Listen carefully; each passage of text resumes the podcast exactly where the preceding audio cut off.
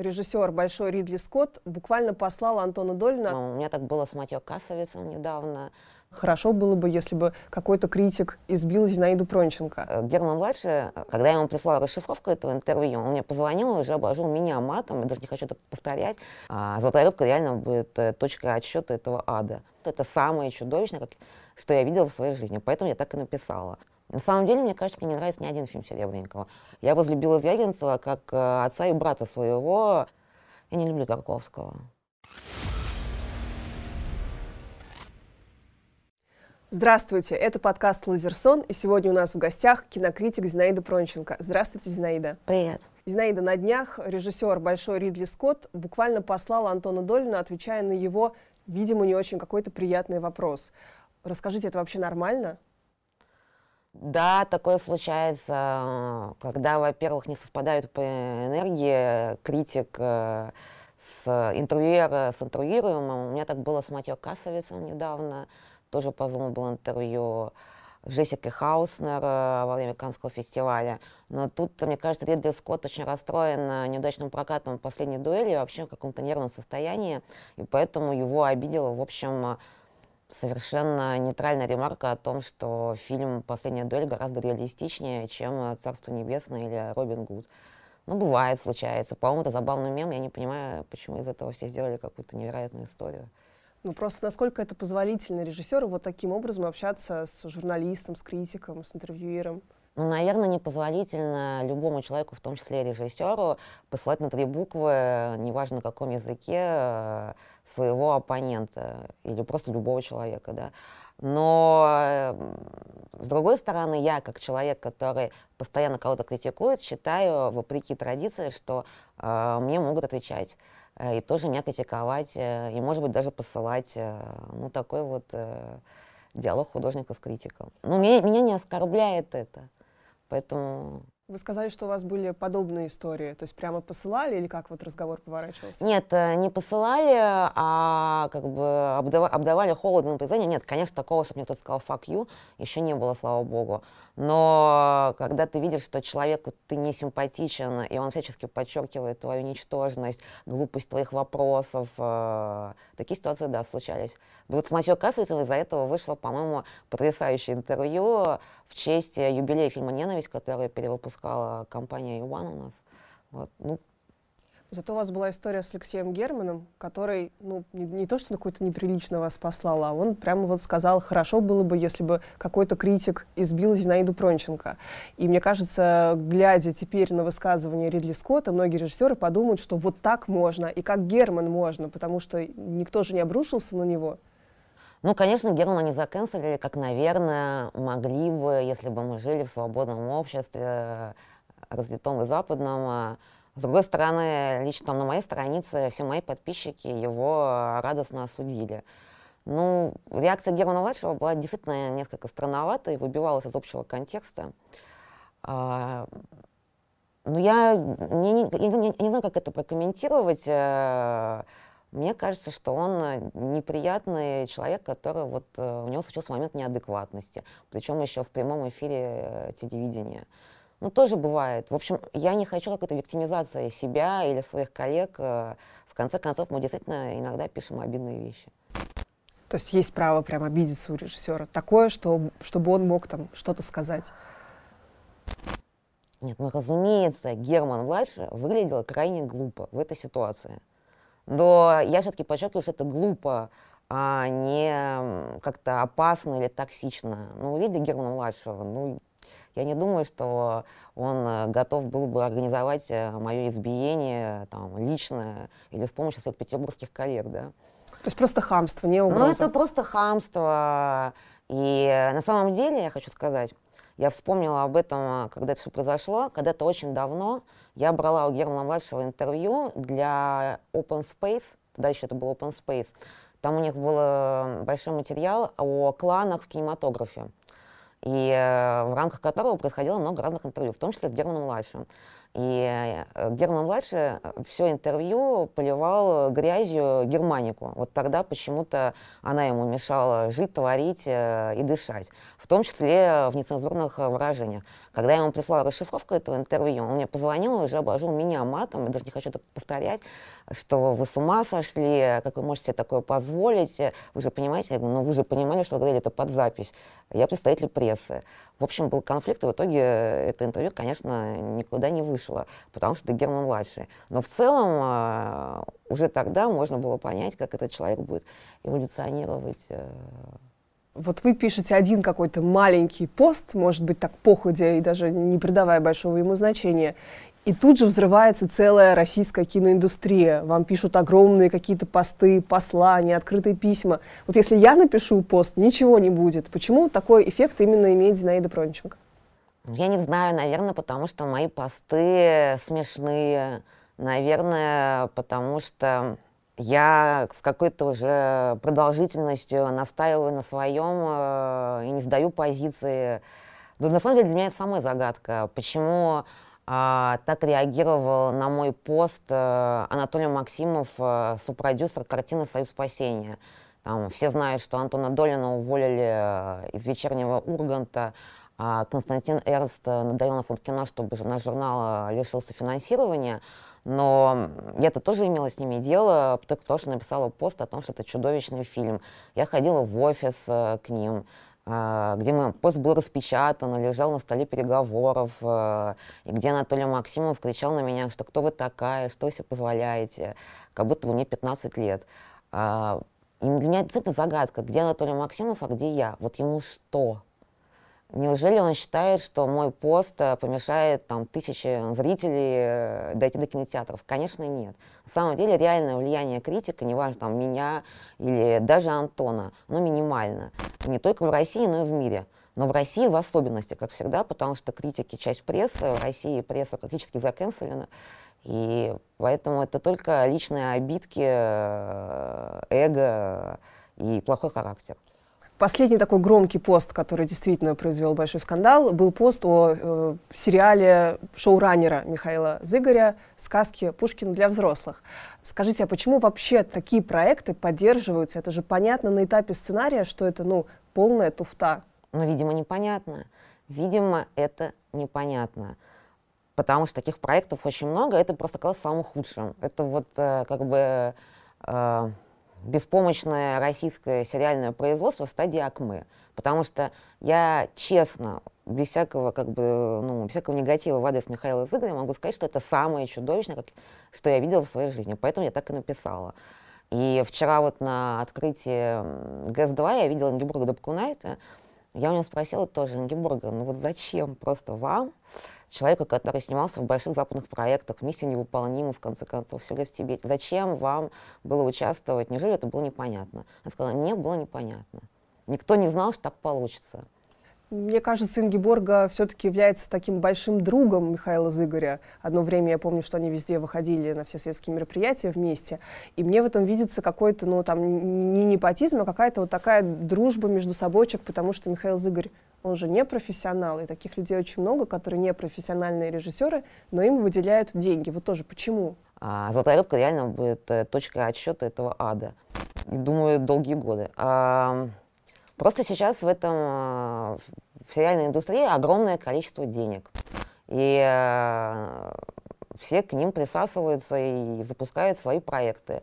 Мне кажется, скоро произойдет абсолютное перенасыщение этого контента, и к тому же цензура наступает э, и на стриминге, и в плане пропаганды гомосексуализма, и в плане обсценной лексики. И поэтому этот фонтан тоже в какой-то момент будет бить с, меньшей интенсивностью что, наверное, э, на выходе даже лучше, потому что ну, невозможно снимать все, что приносит. А такое впечатление, что ровно так и происходит.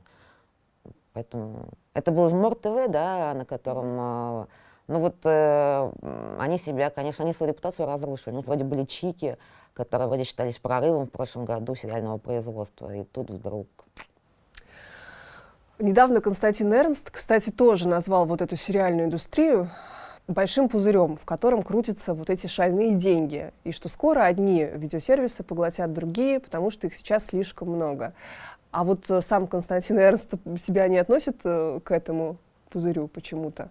Ну, Константин Эрнст относится вообще к другому пузырю, а, который все никак не лопнет, а очень жаль. Мне кажется, что гораздо дольше мы ждем, когда лопнет именно этот пузырь, а не сериальное производство. Короче, может быть, он и прав насчет сериалов, но это не значит, что то, чем занимается он, заслуживает нашего внимания, тех денег, которые на это тратятся. Я предлагаю перенестись вот в российскую индустрию десятилетней давности и вспомнить то кино, которое было. Вот те самые фильмы, которые транслировались там в закрытом показе Гордона про глубинку, про провинцию, про проблемы обычного человека. И вот сегодняшний кинематограф, который снимает про золотую рыбку, про красивых, богатых жителей, патриарших, как мы пришли вот от этого к этому? Э, во-первых, э, я не видела ни одной передачи «Закрытый показ». Э, знаю, что там обсуждался «Груз-200», потому что это тоже мимоемкий момент э, с Юрием Лазом, которому не понравился фильм, хотя его композиция там используется. Поэтому я не очень понимаю, о каких фильмах вы говорите. Быков, Хлебников, та же самая Валерия Германика, Балабанов. Новые а, тихие. Значит, э, Ну, Балабанов, э, к сожалению, оставил нас. Быкова считаю очень плохим режиссером. А, что касается новых тихих, э, но они продолжают э, работать. Вон Хамерики победил на кинотавре с фильмом «Море волнуется раз», который, по-моему, сегодня выходит в прокат. Или, по крайней мере, у него премьера. А, не самое социально озабоченное кино.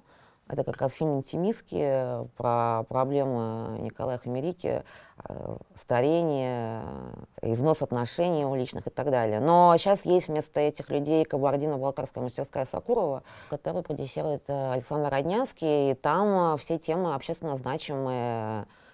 Первый фильм «Балагова. Теснота», а, опять же, разжимая кулаки, Кира Коваленко, которая выиграла особый взгляд э, в Каннах и еще куча каких-то там менее значимых э, фестивалей. Пожалуйста, эмансипация, Беслан, э, так называемые братские республики и те процессы, которые там происходят. Потом есть еще Владимир Битоков, который снял фильм «Мама, я дома».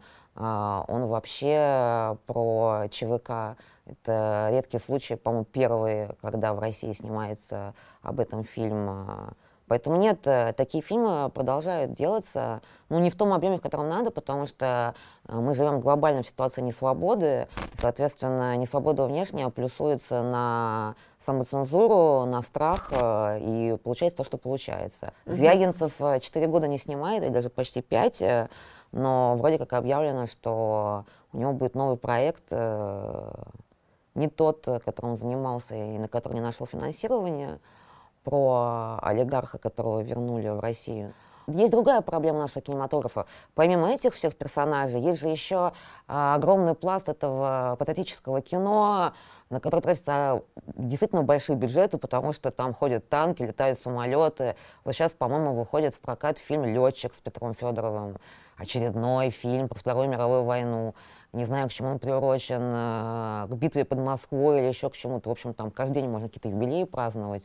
Эм, я не видела его, но я видела трейлер, по-моему, это какой-то позор.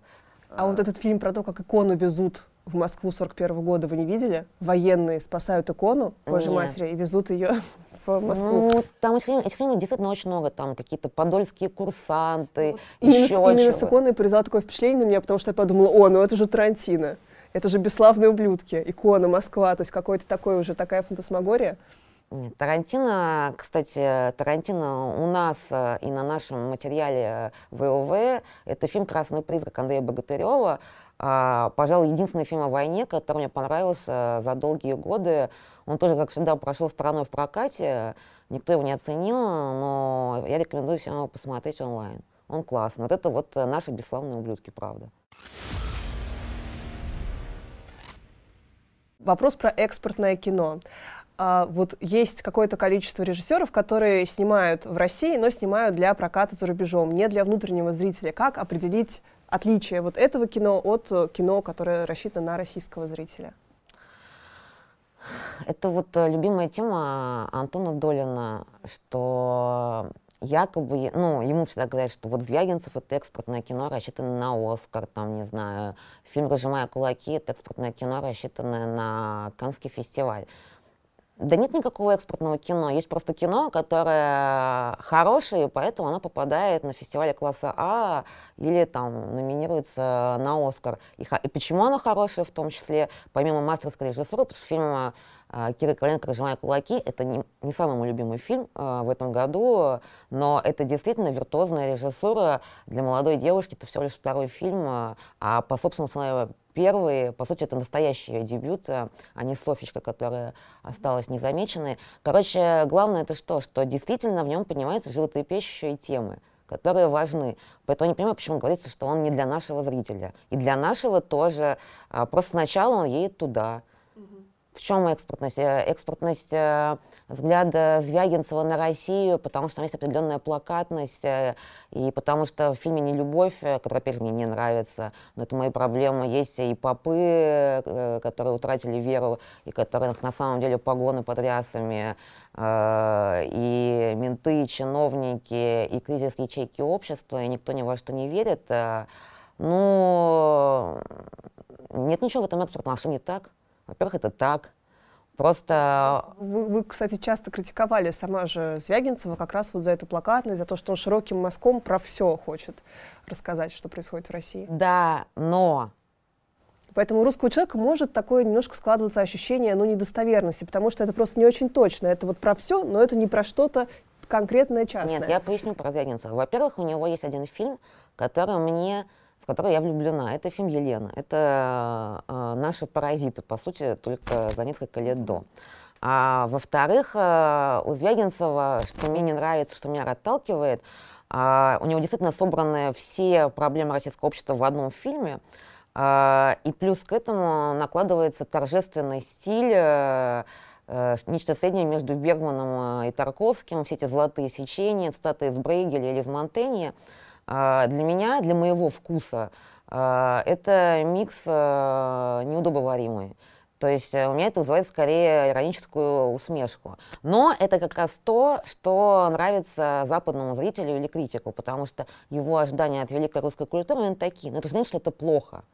Это просто... Нет, но вы же говорите, что э, именно иностранный критик будет оценивать вот это все положительно. То есть все-таки расчет ну, все-таки на западного какого-то зрителя. Мне не кажется, что у Звягинцева есть расчет. Он действительно так мыслит. И все его фильмы, они ну, совершенно в одной стилистике и выстраиваются в стройную фильмографию. Он действительно такой человек, э, вот, э, который говорит как будто бы капслоком. Все его фильмы, они как будто бы вот так э, и сняты.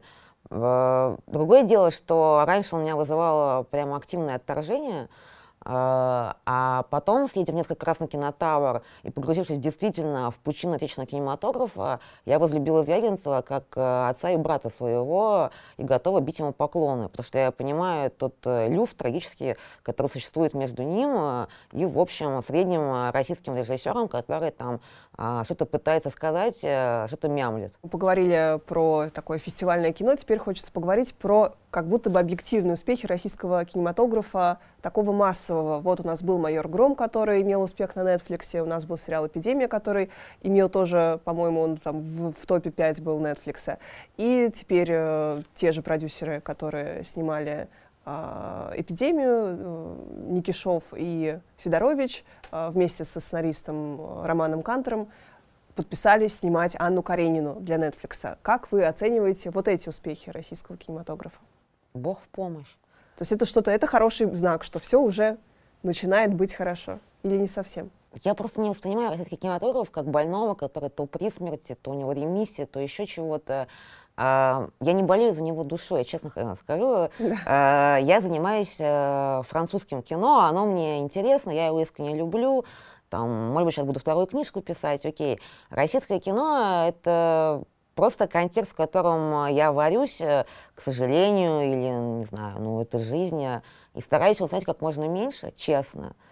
И когда что-то хорошее выходит, я радуюсь, да, потому что это просто хорошее кино. Но то, чтобы я там бегала с флагами, как э, когда играет наша сборная, у меня такого нет. То есть меня вот всегда удивляет, когда, допустим, премьера Петрова в гриппе в Каннах, и э, это дневная, дневная премьера, то есть э, наименее важная из красных дорожек, и приезжает, там, не знаю, группа советских товарищей, 200 человек, они все прилетели на частных самолетах прям болеть, как будто бы это чемпионат мира.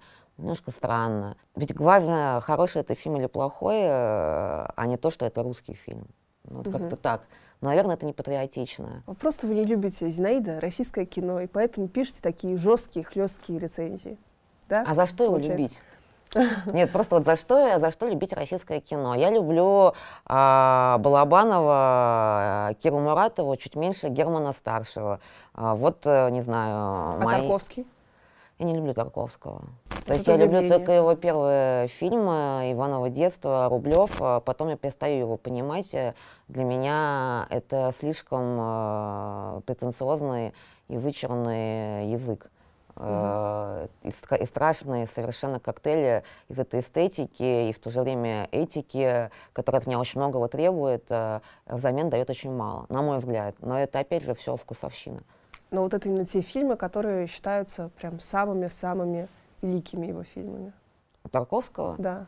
Ну да. То есть Рублев и Иваново детство, это, наверное, вот действительно в России очень любят, а все-таки мир... Э, ну а что мир любит? Ностальгию, э, Солярис. Э... Солярис, Зеркало, конечно. Да нет, у нас тоже эти фильмы любят, и Сталкеры любят. Э, просто мне нравится что-то, где живая эмоция еще и не задушена всеми этими конструкциями эстетическими или философскими.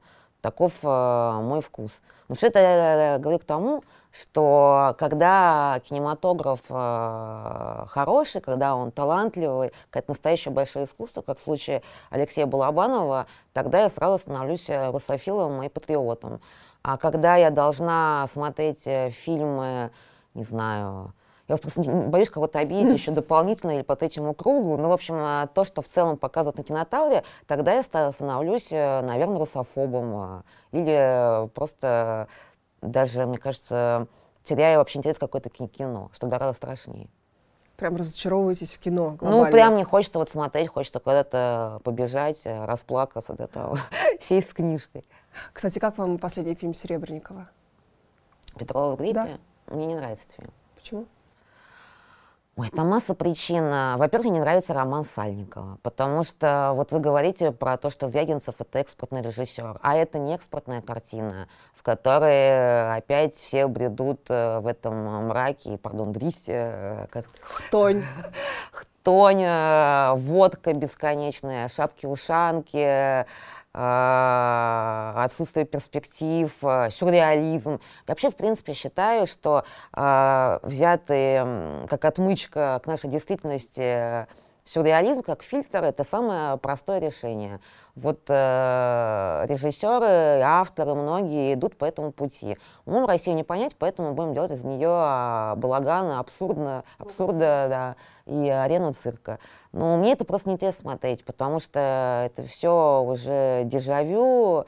И к тому же Серебренников, на взгляд, остается сугубо театральным режиссером, который с трудом понимает, что такое кинематограф, и тянет свои театральные погремушки а, в кино. И Петрова в гриппе я просто апофеоз этого, потому что он перенасыщен текстом буквально везде, эти указатели, что нам нужно думать. Кино это все-таки э, искусство визуальное, не знаю. Ну, короче, вот нет. Петрова в гриппе мне прям большой крови дались их просмотр. А фильм «Лет», он разве не такой чисто вот кинематографический, атмосферный? Вы имеете в виду, что там красиво там, падают тени там меньше, в там гораздо... руинированных парадных города Санкт-Петербурга, который в очередной раз эксплуатируется московскими кинематографистами? А, нет, а, потому что он состоит тоже из театральных реприз, из буквально соковых номеров, когда выходят э, артисты и поют. Причем даже в рамках этого фильма этот прием в какой-то момент задалбывает. Спасибо, э, мы все поняли, можно уже как-то перейти к чему-то другому, но нет. Мне не нравится фильм «Лето». На самом деле, мне кажется, мне не нравится ни один фильм Серебренникова. Мне когда-то нравился «Изображая жертву», но я, я очень давно его не пересматривала, поэтому я не могу сказать, что бы я подумала на эту тему. Можно мне, как обывателю, прям буквально очень коротко объяснить, почему э, французская новая волна действительно настолько великая? Потому что до прихода новой волны э, существовало так называемое папино кино, которое мыслило, в общем, парадигмами, там, я не знаю, политического реализма, снимала кино в павильонах, э, разговаривала языком, на котором э, не разговаривала ни молодежь, э, ни, в общем, современные представители новой волны люди. Окей, был такой диалогист знаменитый Мишель Адияра, папа, собственно, Жака Адияра, который сейчас большой французский режиссер, он специализировался на, не знаю, гангстерском сленге, который был живой, но это все-таки определенная тоже группа социальная, гангстеры. И э, в целом э, это кино смотрелось э, мертвым, устаревшим. Тут приходят э, критики из Коридио Синема, насмотревшиеся американского кино, боготворящие его. Хотят, с одной стороны, это американское кино насадить на французскую почве, то есть жанровое кино снимать, потому что во Франции было очень мало жанрового кино. А, например, там нуары, потом, ну или там какие-то криминальные истории, такие вот как бы без комизма, но с настоящей трагедией внутри. Ведь э, «На последнем дыхании» — это же глубоко драматичный фильм. А, Что? Да?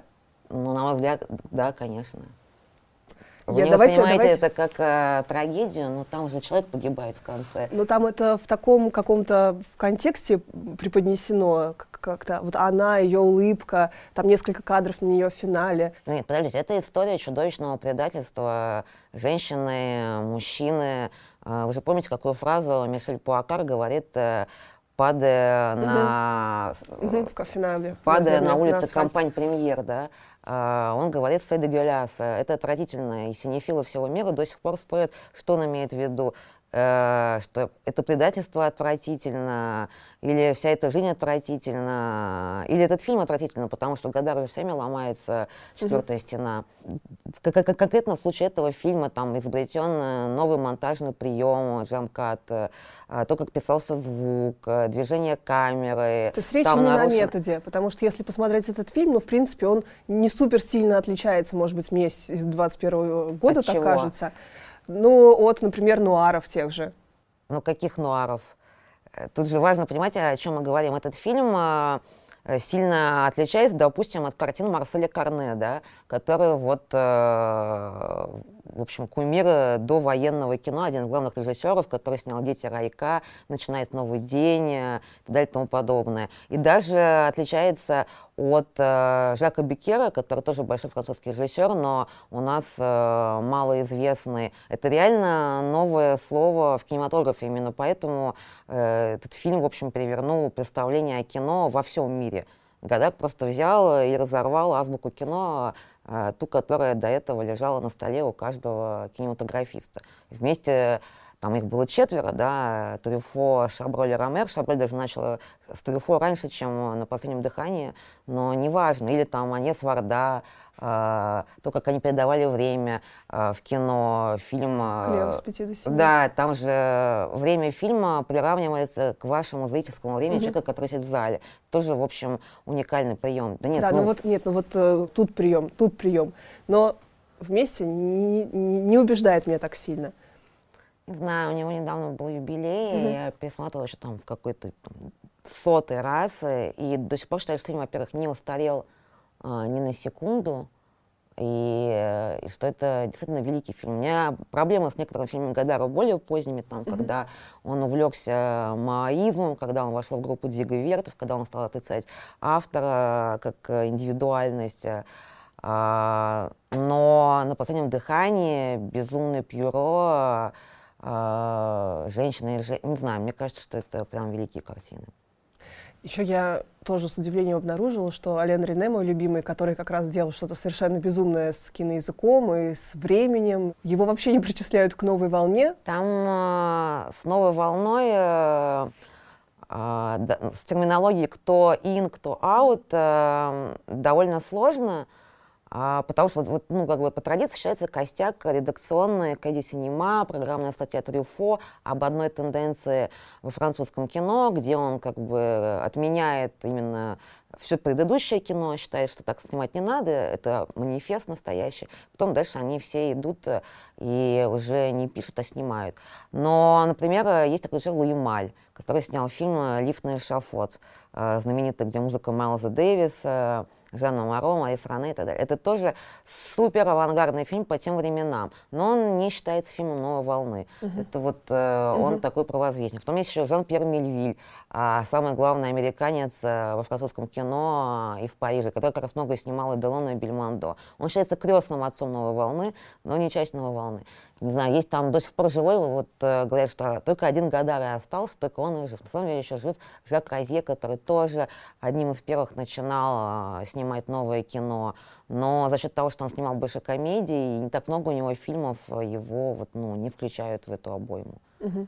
Считается, что французская новая волна стала таким разделительным барьером. Все кино поделилось на до и после.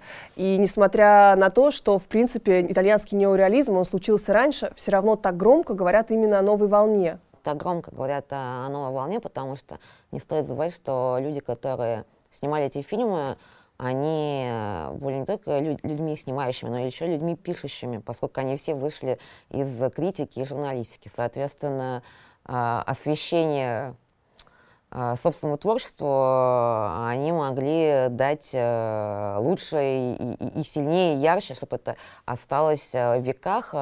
И Гадара, как э, лидер, наверное, этого движения, один из главных провокаторов вообще в истории кино и по сей день.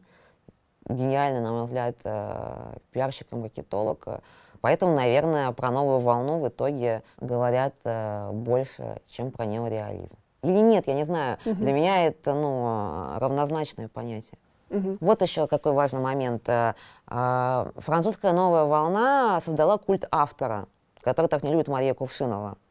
И э, почему они так интересовались э, Хичкоком э, или там, не знаю, Хьюстоном, Хоуксом, потому что они видели в этих режиссерах внутри системы голливудской авторов, которых система зажимала. Они хотели им э, вернуть за счет э, своих статей или интервью э, те почести, которые голливудская машина как бы отбирала за счет там, продюсерского права на Final Cut или еще чего-то, еще чего-то. Потом э, рикошетом этот культ автора вернулся в Америку, потому что он снова становится на пьедестал.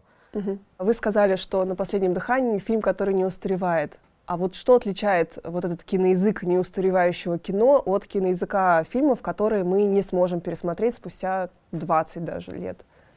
Для меня устарели все фильмы Михалкова, например. Мы так вчера об этом говорили так. С, с Антоном Долином э, о том, что... «Утомленный солнцем» не можете смотреть сегодня. Ну, «Утомленный солнцем» — это не такой древний фильм. Э, он, может быть, э, не так сильно устарел, сколько ему, 20 25? Лет, 25, не знаю, не помню. Нет, ну, мы сейчас говорим а, о всяких э, пьесах для механики. Я знаю, почему мы вчера о нем говорили, потому что, собственно, на открытии ГЭС-2 была большая видеоинсталляция, посвященная культуре усадьбы и э, этому фильму, ну, якобы. И да, я считаю, что все эти фильмы э, страшно устарели. Я знаю, что у мужчин Российской Федерации есть особый культ фильма «Свой среди чужих, чужой среди своих». Мне кажется, что этот фильм просто невозможно сейчас смотреть. Или там раба любви, э, ну и пьесу тоже. Ну а фильм «Родня», он разве не вечный такой фильм про российскую семью, традиционную, мама плюс бабушка? Ну для меня все советское кино, так или иначе, за редчайшими исключениями, вроде, не знаю, «Калины красной», «Июльского дождя», или, нет, ну там, или некоторых фильмов Авербаха. Э, для меня сегодня смотрится, в общем, невероятным атовизмом. Мне кажется, это очень связано э, с идеологией, конечно, потому что даже когда люди, которые снимали э, в рамках советской несвободы какие-то свободные фильмы, сейчас говорю не про Тарковского, я сейчас говорю, допустим, про Шпаликова. Вот э, искусство кино выпускает повторно в прокат его «Долгую счастливую жизнь». Мне очень трудно смотреть эти фильмы, потому что даже протестуя внутренне против советского, э, это все равно какие-то стратегемы по степени наивности или прямолинейности, какой-то наглядности, как правильно жить, как неправильно, кто такой хороший человек, кто такой плохой, а они ну, мне сегодня режут глаз. То mm-hmm. есть мне трудно это воспринимать, э, при всем при том, что я очень уважаю Шпаликова, считаю, конечно, что его советская система уничтожила. В плане киноязыка... Можно даже, я тут, э, можно да. я тут перебью? То есть Шпаликов все-таки устарел в большей степени? Ну, для меня, да. Во-первых, там в этом фильме конкретно, конечно, очень много, допустим, от Жака Виго, еще одного великого француза. Все эти проезды баржи бесконечные. А как же Антониони-то восхищался проездом баржи? Нет, прекрасно, что Антониони восхищался проездом баржи. Это очень, это хороший, это очень хороший фильм. Было абсолютно все. Но я сейчас говорю о своем личном восприятии. Вы же меня спрашиваете. Для меня, конечно, это устаревшее кино. И даже наш оттепельный кинематограф э, с его программными фильмами, как «Июльский дождь», который тоже мы выпускали в повторный прокат. Да, это большая картина, в ней есть какие-то невероятные моменты точности, но в целом э, это же заимствовано той же самой новой волны, мироощущения и эстетика. И то, что это что-то заимствованное, я, например, чувствую, когда смотрю эту картину там э, полвека или 60 лет спустя. А мне, мне 20 лет застава Ильича. Этот фильм мне нравится гораздо больше. А, наверное, он меньше старел. Но это все, а, это все как бы, это, это все вкусовщина, это все а, мое восприятие. А разве заимствовать плохо? Заимствовать неплохо. Заимствовать хорошо, и все искусство, особенно уже искусство 20 века, или тем более 21 является перекличкой между авторами. Но конкретно оттепельный кинематограф, на мой взгляд, в ситуации, опять же, не свободы, пытается дышать полной грудью, как дышали э, французские режиссеры, предчувствие революции 1968 года, реакция на нее после, это все несравнимые контексты. То есть в этом была какая-то неправда, да, что вот в этой, в этой все равно гнетущей системе они пытались вот этого создать атмосферу свободы? В лицах правда есть, в настроении немножко как бы это мелодия для другой флейты. Угу. Ну, как я это ощущаю. Возможно, это не так, возможно, я заблуждаюсь, и хочу подчеркнуть, что это все прекрасные картины, которые, ну, там, я с большим удовольствием пересматривал недавно. Но, разумеется, на последнем дыхании 400 ударов, там, кузены, э, лифт на эшафот и так далее я ставлю гораздо выше. Ну, сори.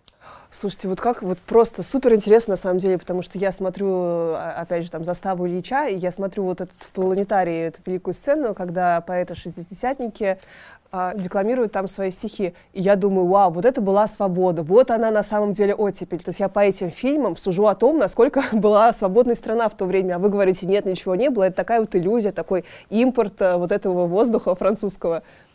Не знаю, я не люблю поэтов-шестидесятников, э, возможно, потому что я мало восприимчива к поэзии в целом. Э, этот звенящий э, оптимизм, взгляд в будущее, какие-то надежды, доверие к человеку как, к виду.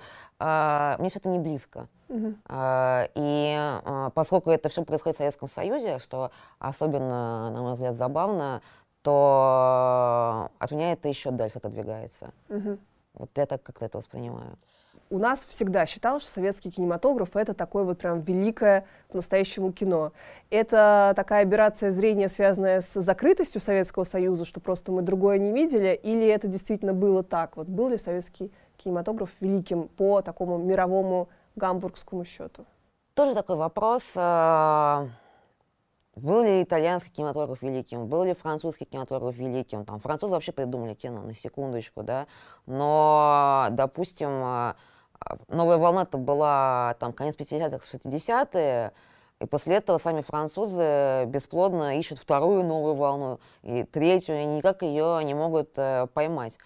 А, также вон, что случилось с итальянским кинематографом. Это какое-то, ну, очень как бы упрощение, но, конечно, мы варились э, в собственном соку, и не до конца, наверное, могли быть объективными в адрес э, того советского кино в целом, когда люди говорят про вот тогда-то фильмы снимали, они что имеют в виду? Набор этих э, э, народных комедий Рязанова и Данелли, Но я считаю, что Данелия большой режиссер, и фильм, допустим, «Осенний марафон» или «Мимино» — это великие фильмы. С другой стороны, советский кинематограф полон настолько душных, проходных, рядовых, лживых картин, какое там процентное соотношение — не знаю, я не специалист, э, но у нас есть великий авангард.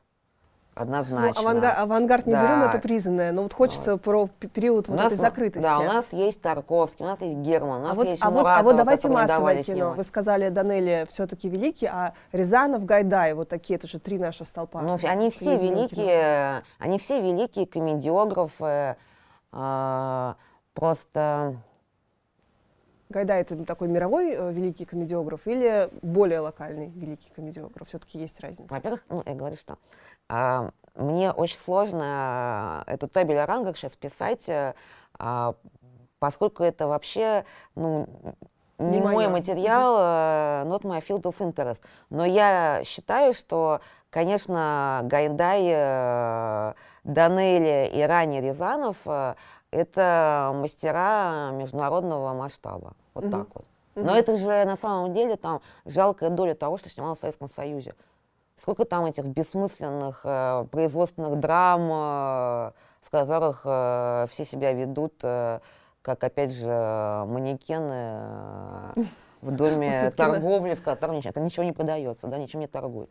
Вас обычно просят составить какой-то список там лучших фильмов, а мне интересно, какие фильмы вы назовете переоцененными, незаслуженно вот, возведенными на какой-то пьедестал кинематографический? Боже, это такой сложный вопрос. Мне даже не приходило в голову, что вы будете мне его задавать. Из последнего это, конечно, э, «Страна кочевников». По-моему, это невыносимая совершенно картина. Зачем она получила все эти призы?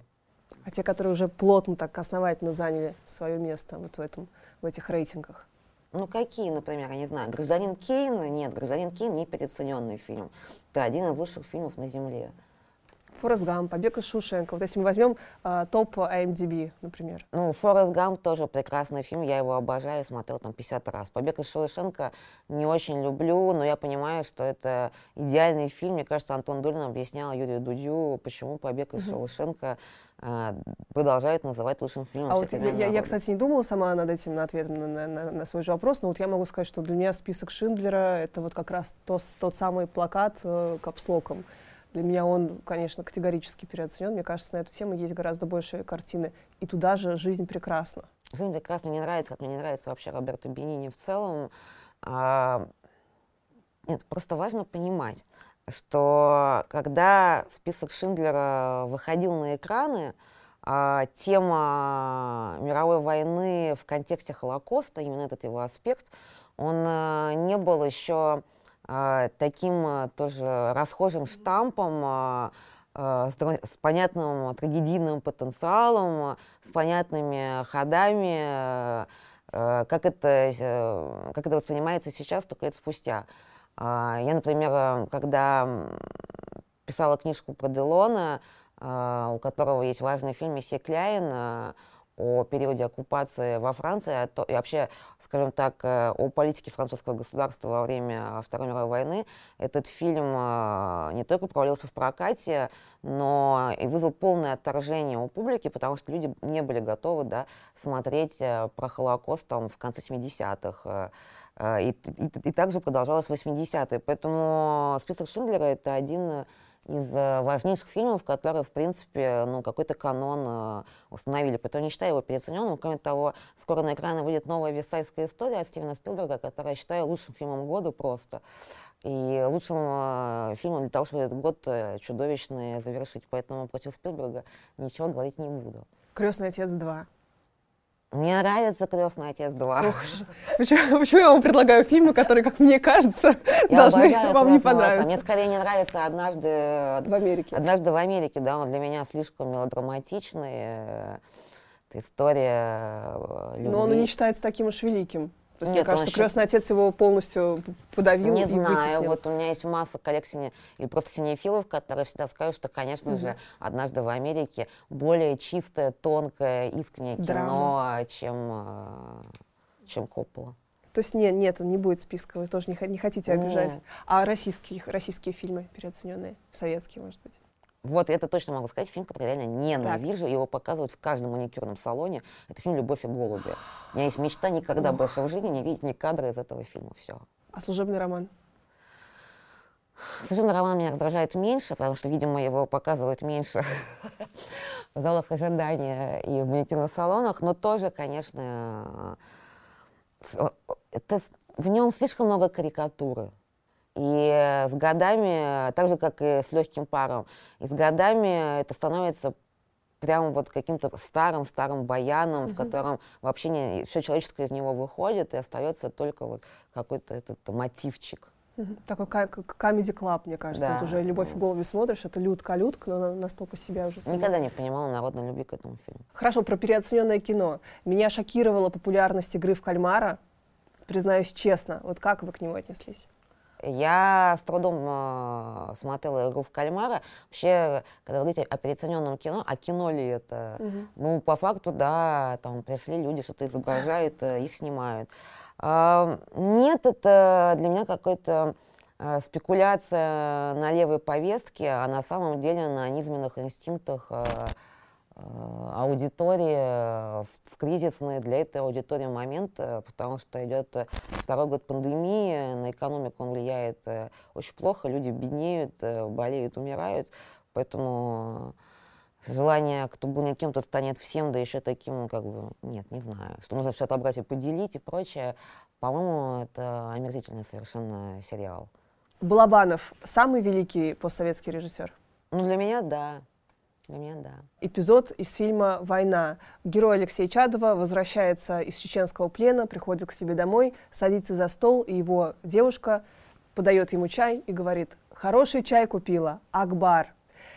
И вот от этого момента немножко корежит сочетание продукт плейсмента рекламы и вот этого ужаса человек вернулся из плена.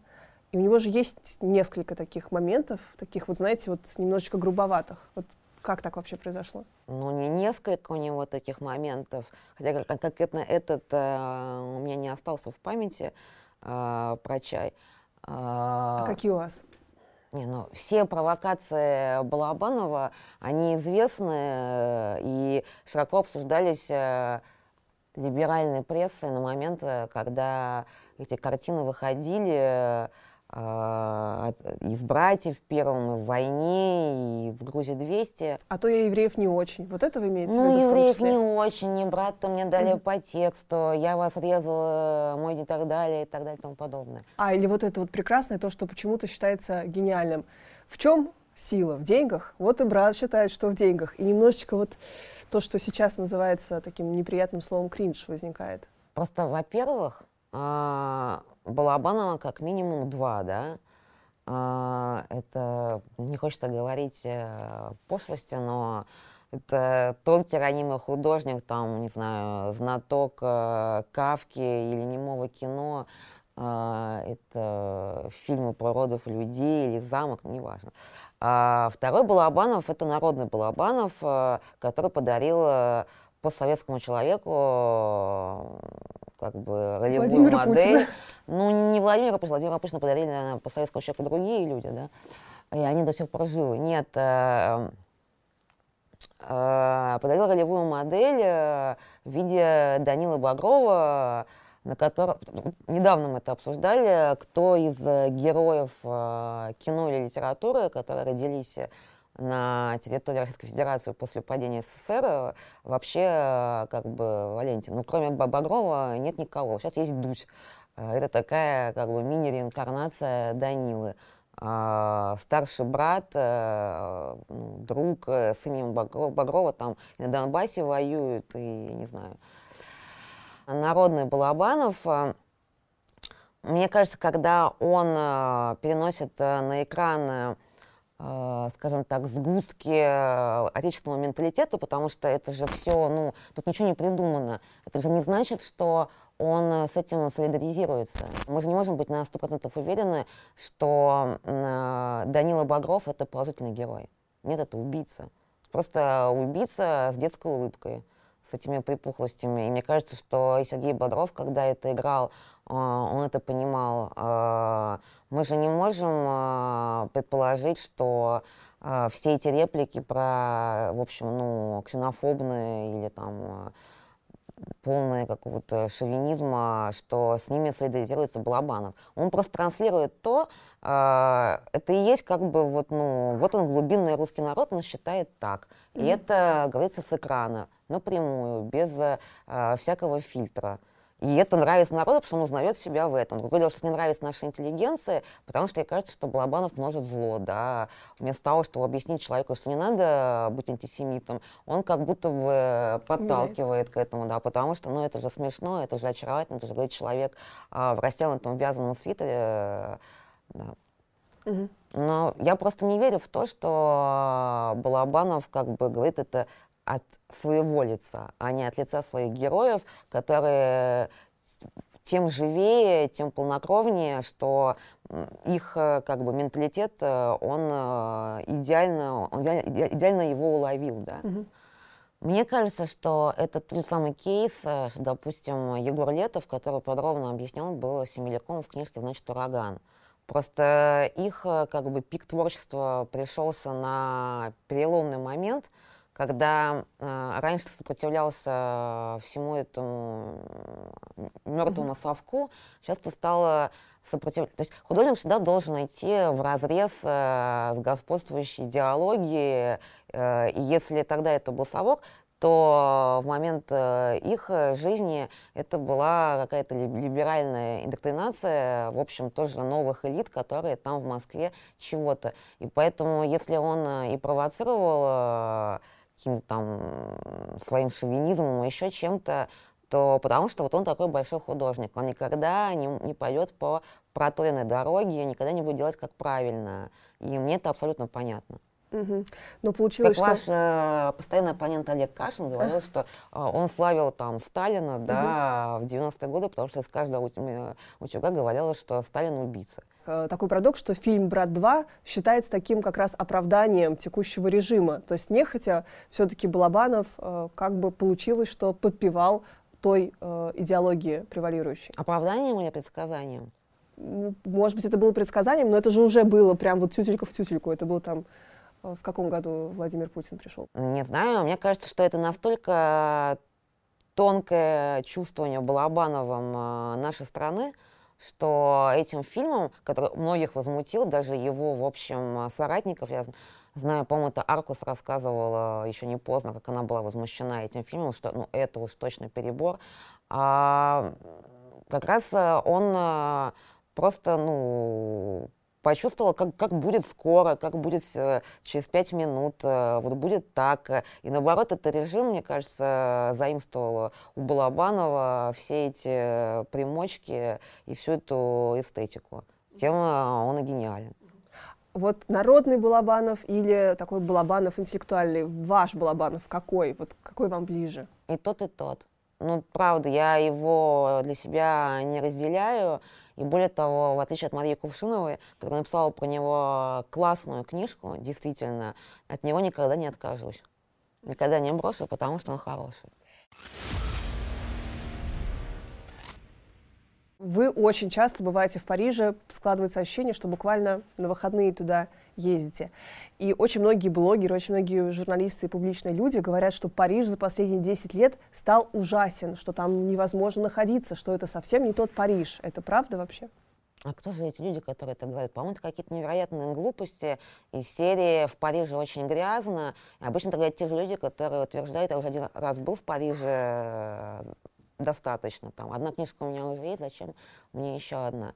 Нет. Во-первых, я считаю, что Париж неплохо оправился после ну, этого, как бы, пандемии в ее пиковом состоянии. Не знаю, будет ли там еще один локдаун в связи с новым штаммом, но вот уж где точно ресторанный гастрономический ренессанс, э, и огромное количество там новых заведений, в том числе оцененных Мишленом там на одну-две звезды, так это в Париже. И по-прежнему они держат марку.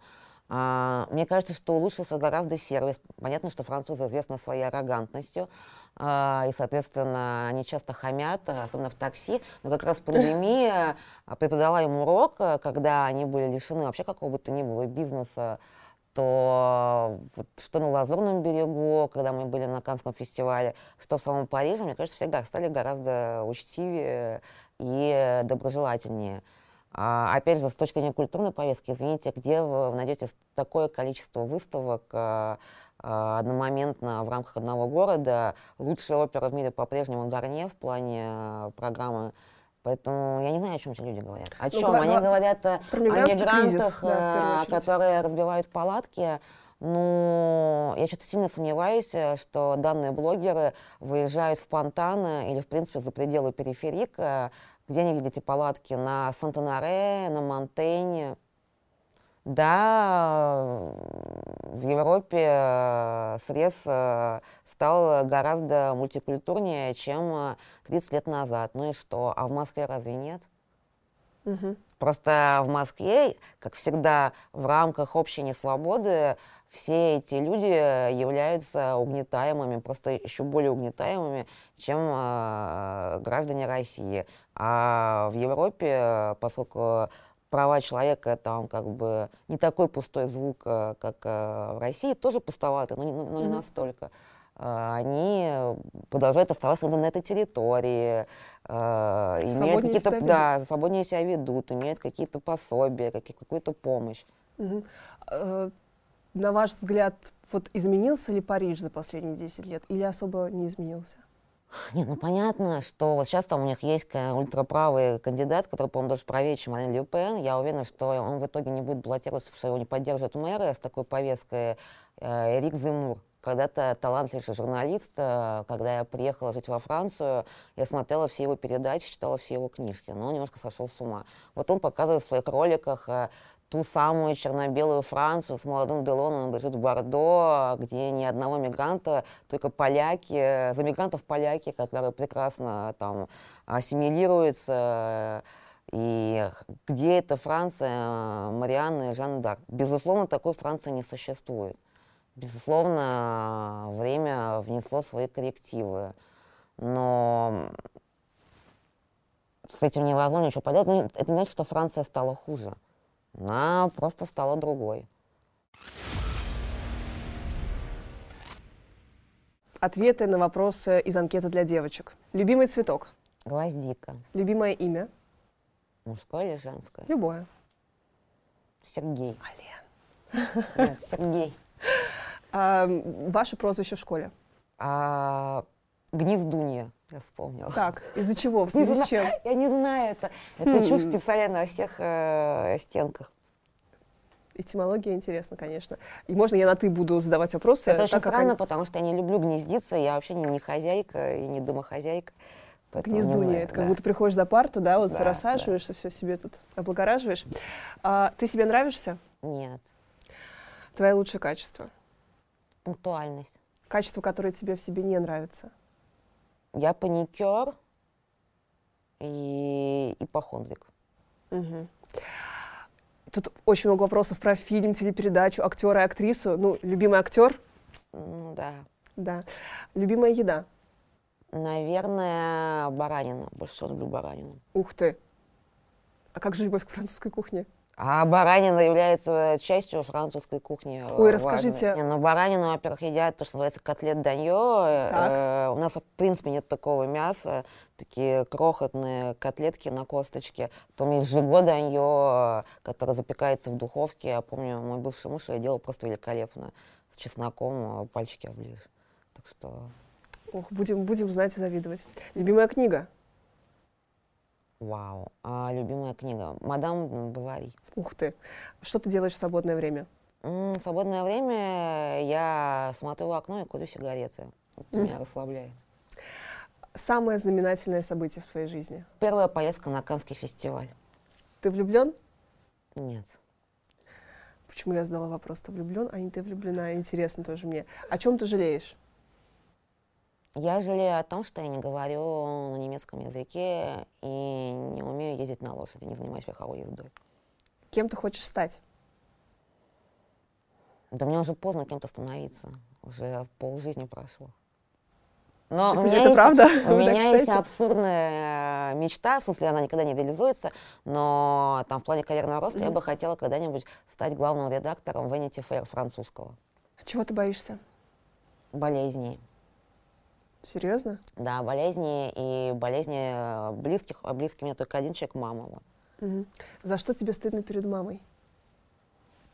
За то, что у меня все время плохое настроение, я ее этим довожу. Зинаида, спасибо вам огромное. Спасибо большое.